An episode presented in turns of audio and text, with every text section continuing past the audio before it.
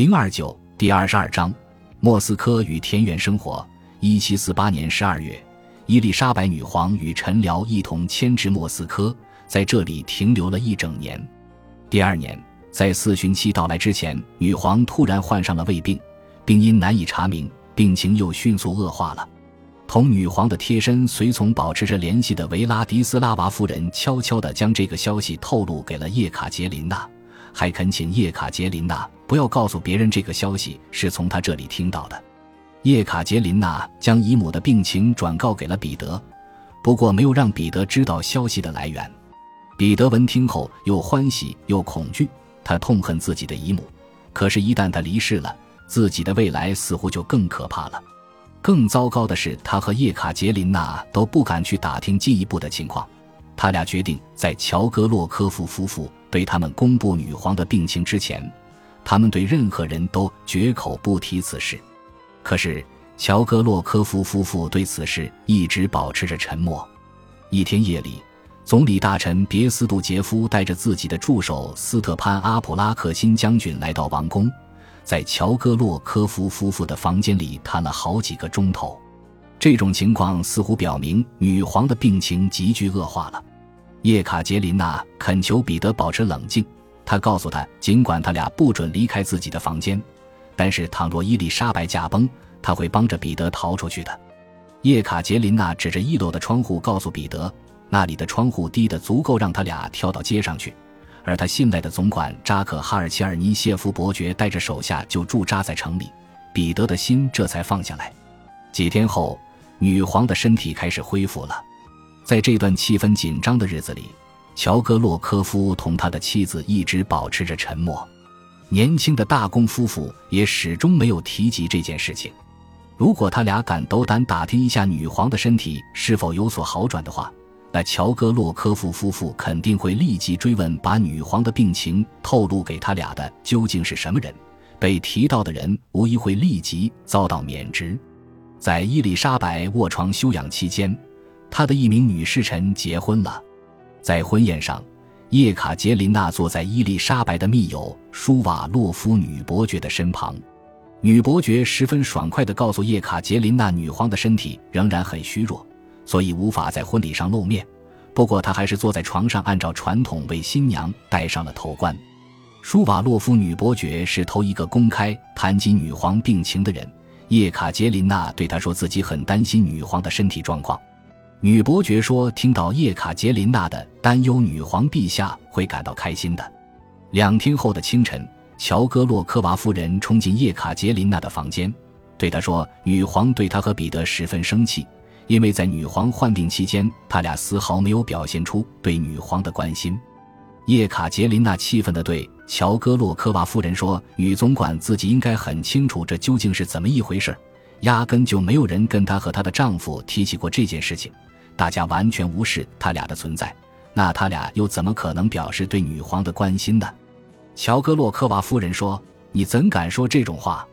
舒瓦洛夫女伯爵告诉女皇，在就餐时你跟她提起过陛下的病情。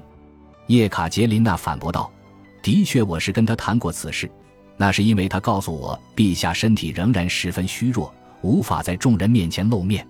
就是那时，我才详细的跟他打听了一下女皇的病情。”后来，叶卡捷琳娜终于鼓起勇气告诉了伊丽莎白女皇，乔戈洛科夫夫妇谁都没有将女皇的病情告知她或者彼得，所以他俩才没有问候女皇。叶卡捷琳娜的这番告白似乎让伊丽莎白很受用。她说：“我清楚是怎么一回事儿，咱们都不要再往下说了。”回顾往事时，叶卡捷琳娜说：“对我来说。”乔戈洛科夫夫妇的威望和信用似乎早就所剩无几了。春天，女皇同叶卡捷琳娜和彼得在莫斯科的郊外四处巡游。在阿列克谢拉祖莫夫斯基的佩罗瓦庄园里，叶卡捷琳娜出现了严重的头痛。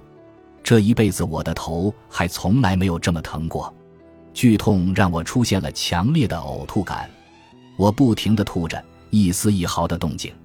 哪怕是房间里响起的脚步声，都会加重疼痛感。这种状况持续了一整天，然后我就睡着了。第二天症状消失了，皇家聚会从佩罗瓦庄园继续转移到了伊丽莎白女皇所拥有的狩猎场，这里距离莫斯科有四十里地，周围没有房舍，所以众人都宿营在帐篷里。到达狩猎场的翌日清晨，走进女皇的大帐时，叶卡捷琳娜看到女皇正冲着负责打理狩猎场的下人咆哮。女皇说自己是来打野兔的，可是这里根本看不到兔子的影子。她指责管理员拿了周围贵族老爷们的好处，允许那些人在他的地盘上狩猎。如果不曾有人来这里打过猎，那猎场里肯定会有很多野兔。管理员一声不吭地站在那里。面色惨白，浑身哆嗦个不停。彼得和叶卡捷琳娜走上前来向女皇致以吻手礼的时候，女皇拥抱了一下他俩，随即又继续训斥管理员。他说自己小时候是在乡下度过的，因此他对乡下地产的管理一清二楚，所以能发现管理员在工作中的任何一处破绽。女皇慷慨激昂地训斥了三刻钟后，一名仆人走了过来。那人将一顶帽子端到女皇面前，帽子里放着一只小豪猪。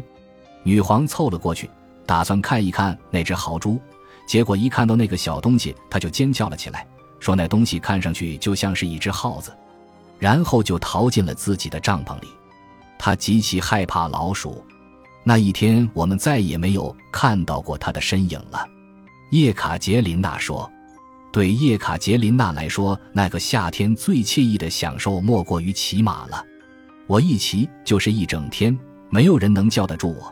只要乐意，我随时可以让自己身临险境。由于春天和夏天的大多数时间我都待在户外，所以我的皮肤被晒得非常黑。看到我的时候，女皇都被我那张皴裂通红的脸给吓坏了。她说要给我一些洗脸用的东西。好消除我脸上的晒伤痕迹，让皮肤恢复柔韧。女皇派人给我送来一瓶含有柠檬汁、蛋清和法国白兰地的混合液。过了几天，晒伤的痕迹真的消失了。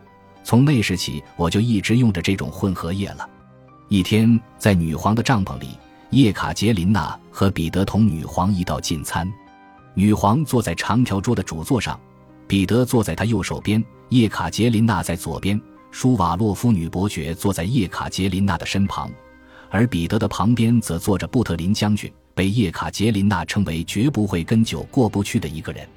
在宴会上，将军喝得酩酊大醉，他不知道自己说了些什么，做了些什么，他一直口齿不清地说着混话，面孔狰狞，还开着荒唐的玩笑。他变成了一道令人厌恶的风景，害得我泪眼婆娑。因为这段日子，我一直在竭力的隐藏或者掩饰着我丈夫那些应当受到谴责的言行举止。女皇对我的反应有所觉察，而且心存感激。她站起身退席了。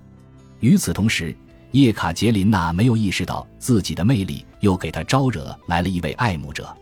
西里尔拉祖莫夫斯基是女皇那位男宠阿列克谢拉祖莫夫斯基的亲弟弟，他住在莫斯科城的另一头。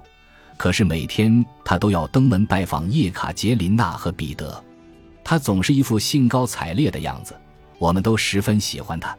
他是那位男宠的弟弟，所以乔戈洛科夫夫妇俩也乐于接待他。整整一个夏天，他一直不停地来拜访我们，跟我们一待就是一整天，跟我们一起用餐喝茶，直到晚宴结束后，他才返回自己的庄园。就这样。每天他都要走上二十到三十里路。二十年后，我无意中问他究竟是什么力量能让他来跟我一起打发无聊的时光。他毫不迟疑地回答道：“是爱情。”我说：“天哪，你究竟爱上我们家的哪一位了？”